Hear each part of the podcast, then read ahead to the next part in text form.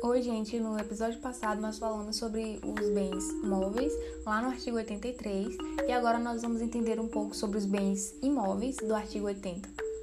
Consideram-se imóveis, para os efeitos legais, os direitos reais sobre os imóveis e as ações que o asseguram, e o direito à sucessão aberta.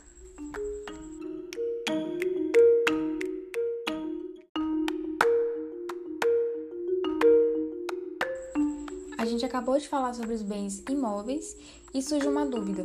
Esse bem, sendo imóvel, ele pode ser passado para terceiros?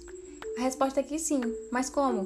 Por meio de escritura pública. O que é escritura pública? A escritura pública, ela também é conhecida como escritura de imóvel, e ela é um documento público que torna válido o acordo entre as partes quando há uma relação de negociação que resulta na compra e venda de uma casa, um apartamento ou qualquer outro tipo de bem imóvel.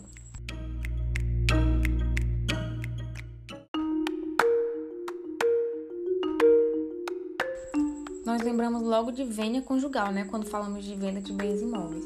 Então, nós vamos dar um exemplo bem simples e bem cotidiano para que seja bem fácil compreensão.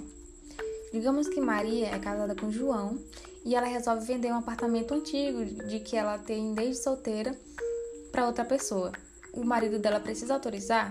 Se o apartamento é dela, ele não precisa autorizar, mas ele precisa ter uma ciência, uma anuência, uma concordância, e isso é a vênia conjugal.